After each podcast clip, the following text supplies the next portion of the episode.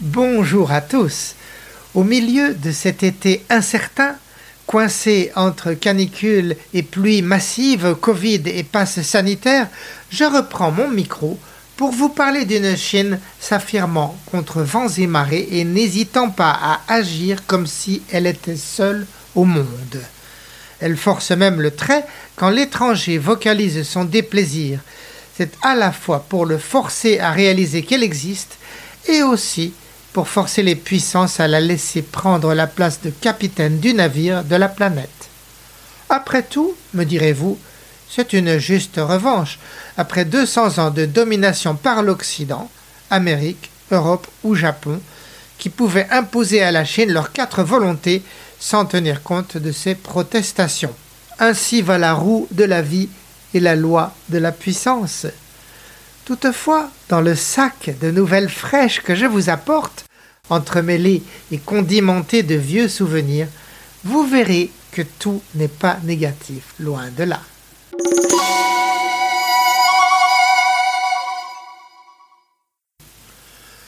Je commence par un hôtel dans lequel nous séjournions au Périgord noir il y a quelques jours, Brigitte et moi, le genre d'endroit tout simple tenu par un couple d'une quarantaine d'années. Notre séjour s'était plutôt bien passé, en dépit d'un climat pluvieux et frais qui nous avait forcés à sortir nos pelures. Aussi, le lendemain, un moment d'inattention nous fit oublier une veste dans la salle du petit déjeuner, ce dont nous ne nous aperçûmes que cent cinquante kilomètres plus tard. J'appelle donc l'hôtel, qui me répond que oui, le vêtement a bien été retrouvé et que oui, on me le retournera par la poste une fois que je lui aurai envoyé notre adresse par email. Bon, et puis j'attends, et pendant 48 heures, rien ne se passe. Donc, je relance par un autre mail, mais voilà que c'est la patronne cette fois qui ne prend pas de gants pour me répondre dans un style un peu acidulé, qu'avec son personnel limité, l'établissement ne peut gaspiller son temps précieux pour réparer les bêtises des clients. Pour le blouson, nous n'avons qu'à repasser le prendre, ou bien en fin de saison, il sera déposé auprès d'une agence de charité aux de recyclage. Ah. La moutarde commençait à nous monter au nez. Je décidai de rappeler pour ne pas me laisser faire, mais voilà qu'au bout du fil, j'entendis le patron me confirmer que non, il n'y avait pas de problème, et qu'il nous posterait bien notre NIP, ce qui fut fait. Voilà qui nous évitait une altercation, des menaces de lui pourrir sa réputation. Ouf, l'affaire était réglée.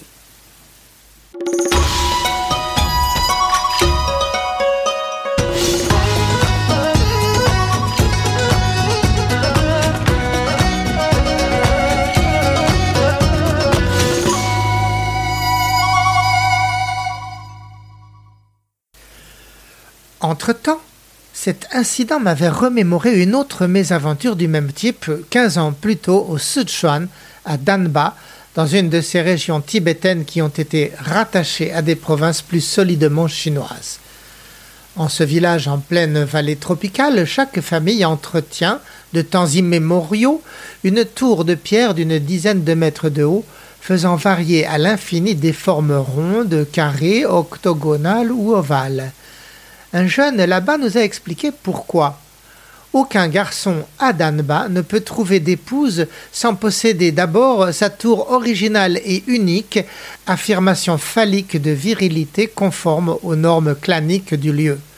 Ce village décidément excentrique pratique d'ailleurs une variété de bouddhisme très originale, dite des bonnets noirs, dont le chemin de prière va dans le sens opposé à la normale, inverse des aiguilles d'une montre. Près de Danba, nous avions aussi découvert l'extraordinaire site de Go, parc glaciaire montant jusqu'à la hauteur du Mont Blanc, doté de sources chaudes et de forêts vierges aux arbres remontant à plus d'un million d'années. Nous avions pu admirer ces arbres de hauteur prodigieuse qui gardaient dans la mémoire de leur fût tous les stades de l'humanité, de l'âge de pierre à celui des premiers idéogrammes gravés sur omoplates de bêtes, jusqu'à aujourd'hui sous la République populaire. C'est donc les yeux éblouis de toutes ces merveilles que nous étions retournés à Pékin, oubliant sur place un blouson. J'avais donc appelé le patron de l'hôtel. Aimablement, il s'était empressé de nous rassurer que le vêtement était bien là et qu'il le renverrait.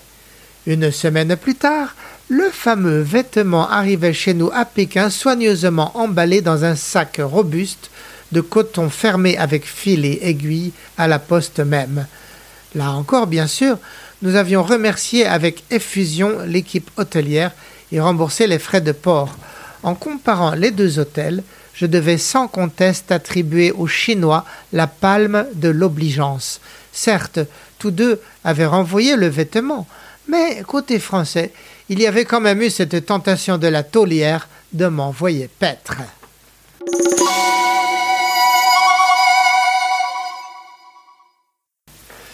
Puis, de fil en aiguille, me revint à l'esprit une autre comparaison.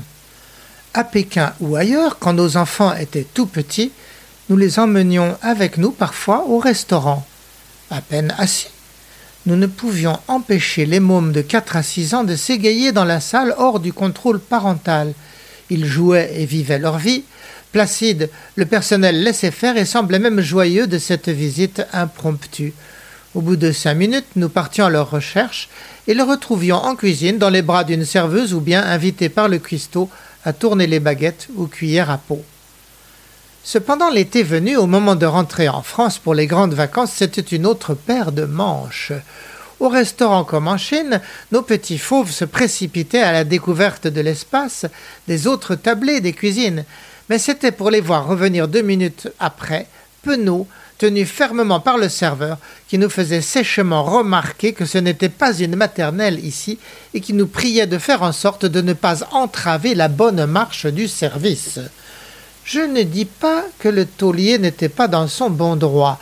La discipline et la règle étaient bien de son côté, mais sous l'angle de la gentillesse entre restaurants français et chinois, le prix une fois encore revenait à la Chine. C'était un des petits secrets une de ces formes de politesse discrète qui font que l'étranger aime tant le céleste empire, en raison de sa bonhomie et de sa tolérance pragmatique.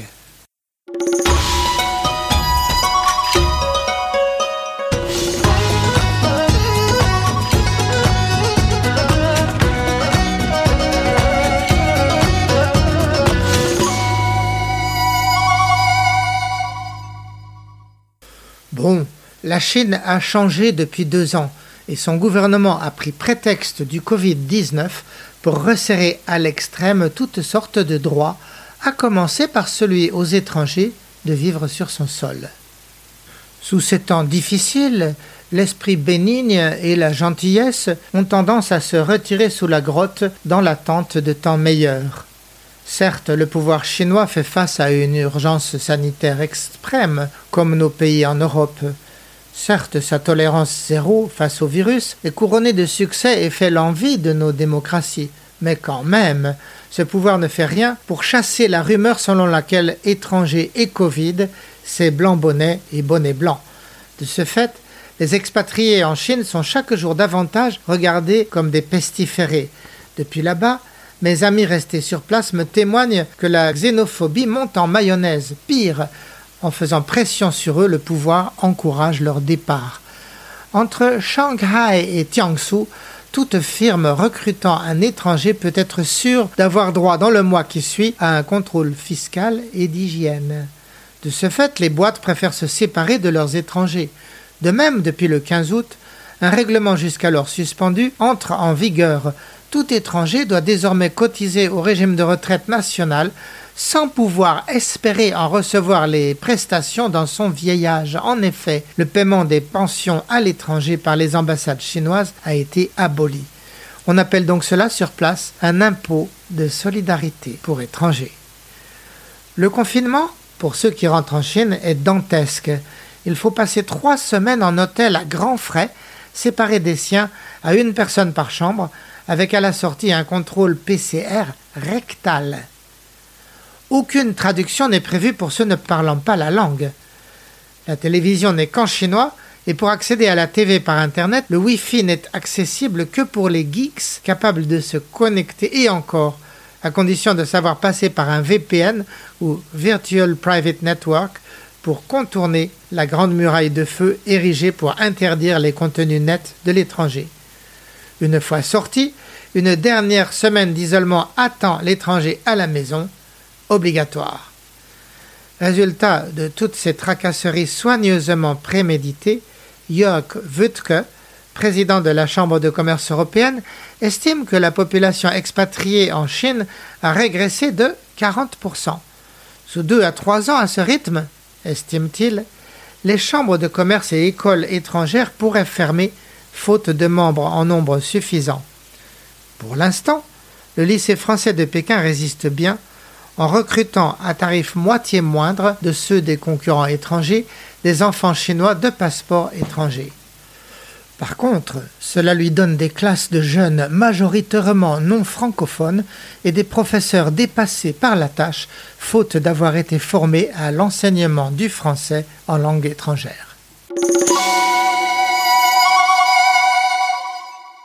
Je note aussi ces derniers mois en Chine un raidissement d'une justice dont la magnanimité n'a jamais été le fort.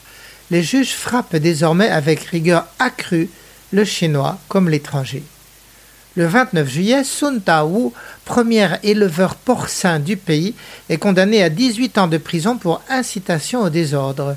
Sun, milliardaire, essayait de défendre son personnel contre des violences des fermes publiques concurrentes et de la police. Sun n'est que le Xème dans la longue liste des grands patrons de groupes privés jetés en prison pour des décennies, et c'est politique.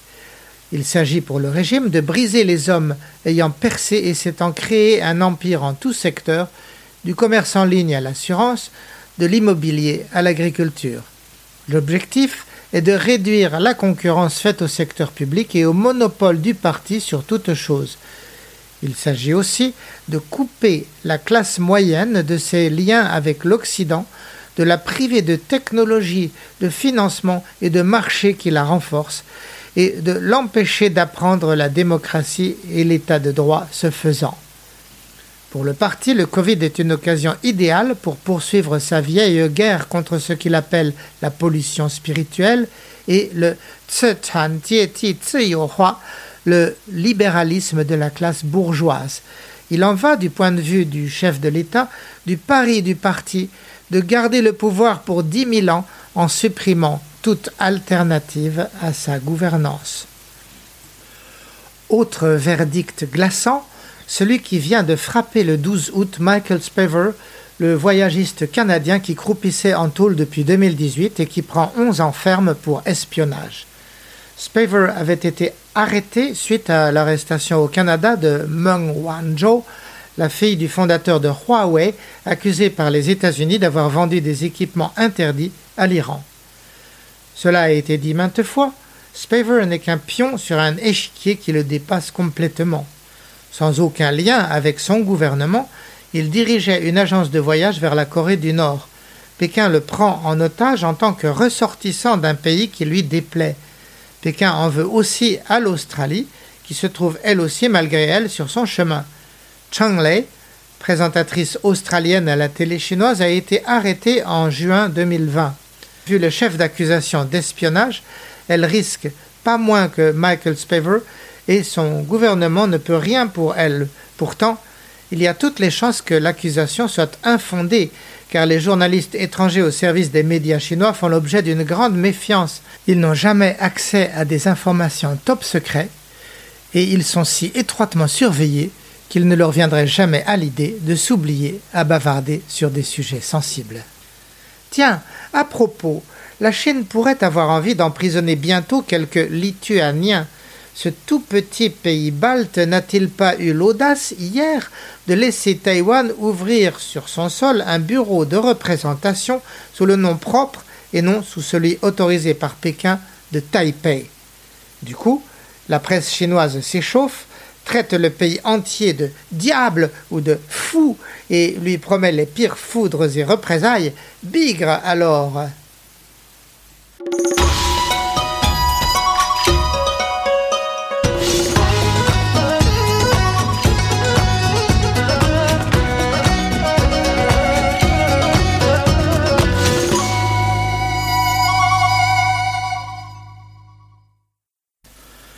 Enfin, je vous le disais en début de cette chronique, tout le tableau n'est pas noir.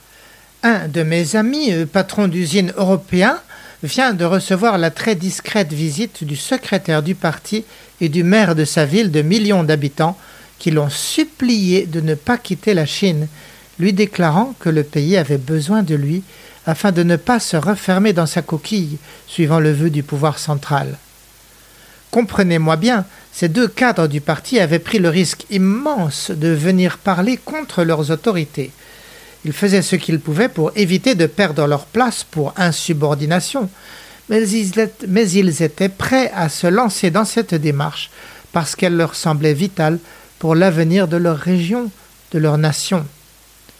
Autre exemple, un ami expat, chef d'une entreprise européenne, m'indique qu'au cours des deux dernières années, quatre entreprises d'État qui refusaient de lui payer leurs factures ont été contraintes par un tribunal de le faire. Quelques années plus tôt, dit son avocat, sa firme aurait été déboutée et les mauvais payeurs auraient été protégés. Ainsi, ce tribunal ne veut plus donner raison aveuglément aux Chinois contre l'étranger. Il prend ses distances par rapport aux consignes du parti et il émet son verdict pour le bien de la nation contre ceux qui enfreignent la loi, donc pour l'état de droit. J'en arrive maintenant à mon dernier point positif à vous compter, et il est le plus surprenant. J'ai dit que le régime frappait les chevaliers d'industrie privée et qu'il le faisait pour protéger son secteur public. Or, fouillant un peu plus, on s'aperçoit qu'il le fait aussi pour protéger le petit peuple des abus de ces grands capitalistes. Le 12 août, le Conseil d'État ordonnait aux grands groupes de livraison des repas comme Eurlema ou Meituan de protéger les droits des livreurs.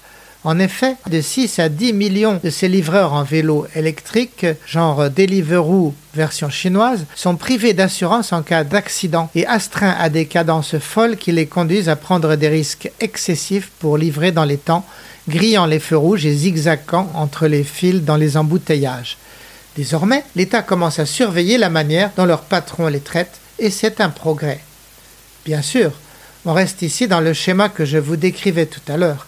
Il s'agit de casser ce capitalisme dans les langes, autant pour protéger les masses que pour préserver le monopole du pouvoir. Nul doute que si l'oligarchie des milliardaires gagnait, la Chine n'y gagnerait rien au change. Mais qu'on se rassure, dans ce bras de fer, ces très grands groupes sont perdants d'avance face à un État ayant tout pouvoir, la justice, la finance et la presse entre ses mains. Aussi, je vous avoue être au bout de mon analyse, avec d'un côté un capitalisme sauvage, de l'autre un parti ultra-autoritaire, et entre les deux, une couche de plus en plus diaphane de démocratie pour amortir leur force brutale, un peu comme un cartilage déclinant entre les os du genou, promesse de douleur quoi qu'il arrive. Très clairement, face aux nouveaux riches, le parti va gagner aussi face à la classe moyenne et aux étrangers. Mais ce qui me titille est que 34 ans en arrière, quand j'ai débarqué à Pékin pour m'y installer, tout cela était très embryonnaire, voire carrément absent. Les étrangers, les nouveaux riches, la classe moyenne. Ça n'existait pas. Tous ces éléments nouveaux, tout ce ferment de croissance, c'est le parti qui les a fait revenir et qui a protégé leur installation. Il l'a fait pour que la société s'enrichisse et s'éduque et monte en compétence et prenne sa place dans le monde. Et voilà qu'enfin, quand la société arrive à une forme de maturité, voilà que le pouvoir lance toutes ses forces dans la tentative de demi-tour et veut forcer l'étranger, le milliardaire, la classe moyenne à retourner dans la boîte de Pandore. D'où ma question. Est-ce que ça peut marcher Peut-on retourner à une forme de révolution culturelle sans l'accord de la population? Et surtout, au fond, dans un processus de mondialisation, est-ce qu'une Chine amputée de son secteur privé et de ses liens à l'étranger pourra faire le poids face à une concurrence américaine ou japonaise ou européenne? Ces groupes industriels qui seront désormais essentiellement étatiques auront-ils une compétence égale en recherche et développement? Ces universités se montreront-elles à la hauteur de Harvard, Oxford ou Paris-Sorbonne Et ces cinéastes Pourront-ils toujours remporter des palmes à Cannes, des lions d'or à Venise, des ours à Berlin? Je vous laisse à cette question et vous pouvez me répondre si vous le souhaitez sur mon compte LinkedIn ou Facebook à mon nom. Post-scriptum, je vous rappelle l'existence de ma bande dessinée Robinson à Pékin, délicieusement dessinée par Aude Massot, publiée chez Urban Graphics, qui décrit nos deux premières années 1987-89 à Brigitte et à moi dans l'Empire du Ciel. Et sur ce, à bientôt les amis